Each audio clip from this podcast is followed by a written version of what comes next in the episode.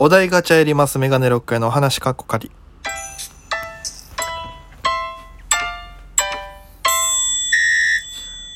ぽいぽいメガネロックへです。よろしくお願いします。この番組は僕が毎日配信でお届けしているわけです。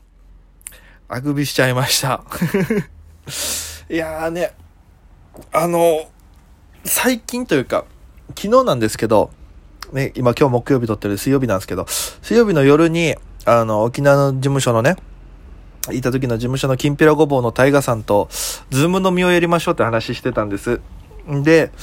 で、ライブ、まあ配信ライブがあったんで、それ終わりで、 Zoom 飲みやりましょう、つって待ってたんですけども、まあライブの準備が忙しくて、長引きまして、で、結果ですね、9時、えー、10、まあ多分多分11時ぐらいからやろうかな、みたいな話してたのが伸びて伸びて、12時半ぐらいに、ちょっと今日無理かもっていうのが来て、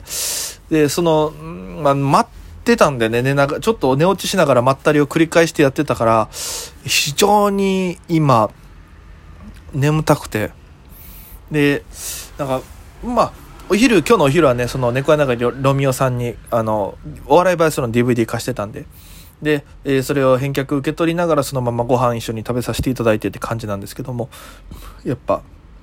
いろんなお話聞きまして。うん、でもやっぱ、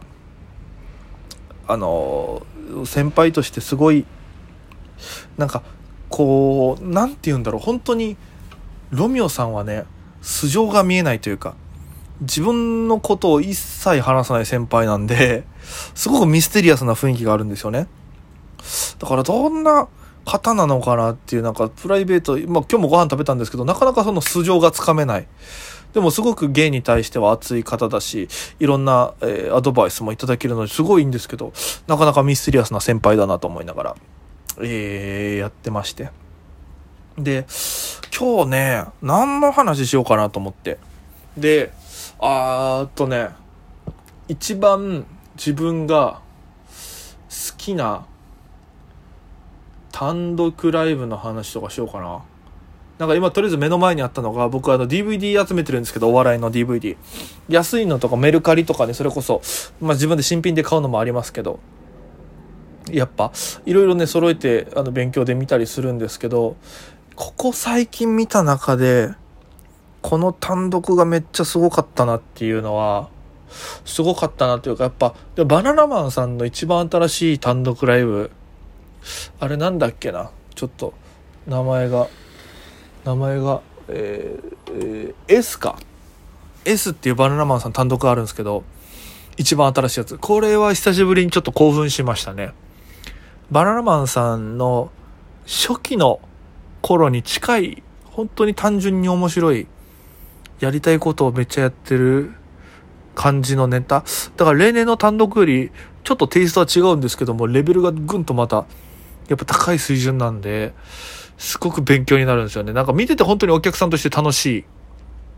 生で見たいなっていうライブ、DVD 見てて。生で見たいなっていうライブだったのはバナナマンさんの S っていうライブ。で、あとはまあ僕個人的に来週後ろシティさん単独行くんでね。で、後ろさん、後ろシティさんの DVD はほぼ全部揃えてるんですよ、単独のやつは。あの、コンテンツリーグで出した街のコンテンさんっていうのは、ちょっとまだ持ってないんですけど、それ以外のアメリカンショートヘアと嬉しい人間。で、えーえーっと、あれなんだっけ、それにしても変な花と、すごいじゃん。素晴らしく眠い。とはいえ、外はサンダーと、どこが海の見える街、人生にエクスカリバーを全部持ってるんですよ。で、やっぱり、個人的に僕すごい単独を作る、僕も単独何回かやってるんですけども、やっぱり意識する上で、なんかね、やっぱ、後ろシティさんはすごく参考にしてて、あの、タイトルが面白いじゃないですか。人生にエクスカリバーとか、どこが海の見える街とか、とはいえ外はサンダーとか。やっぱり、なんだろう。気になる文章なんです。文章として気になるんですよね。で、あの、とはいえとか、どこがとか、なんかそういう最初の入りとして、耳馴染みのない文章で始まるので、で、だから人生にエクスカリバーに関してはちょっとキャッチコピー感がありますよね。うん。で、どこが海の見える街、とはいえ外はサンタみたいな感じのを憧れて、僕がだから2回目の単独でのライブでつけたのが、えーそれはただの奉仕だったっていう。それは天ただの奉仕だったっていう丸っていうライブのタイトルにしたんですよ。どこかちょっと文学感というか、やっぱ、あの、自分の作った時に、自分の単独の DVD 出すとして、背表紙に、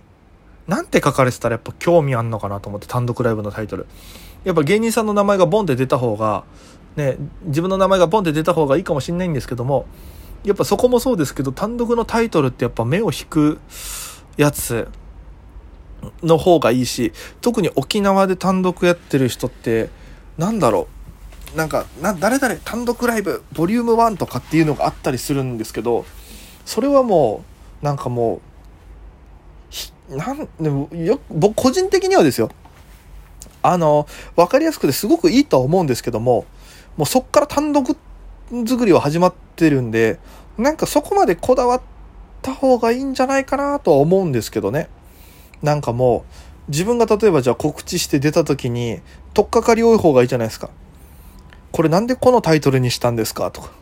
このフォントねおしゃれな感じでで目で入ってくる情報はやっぱ多い方がいいじゃないですか。だから文字のフォントもちょっと変えたりするし、で、その、チラシもこだわったりするし、だから、基本自分が、えーこの宣伝をするとしたらどこをこうプッシュしたくなるかみたいなところを踏まえて作ることが多いんで、やっぱそういう作り方になるんですよね。で、あの、今その、それはただの奉仕だったに関して言うと、えーあの、YouTube に限定公開してて。で、興味ある方は、あの、DM 送ってくれたら、あの、その URL をお送りして見ていただけるようにしてますってやつで、何通か来まして送ったりするんですけども、やっぱり、あの、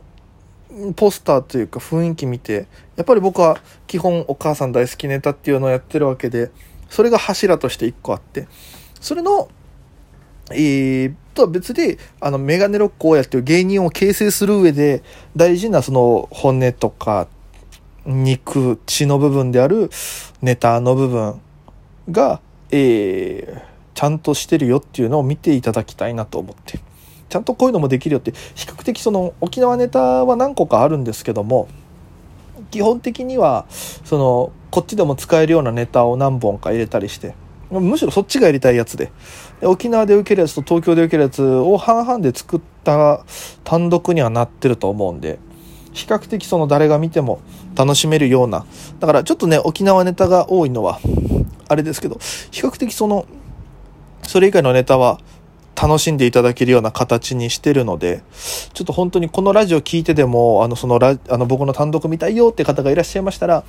あの、これ、SNS とかでね、何かしらで連絡いただければ URL をお送りしますので、ぜひちょっと、いろんな方にネタ見てもらえて、単独でこそ僕がやりたいことをやってるので、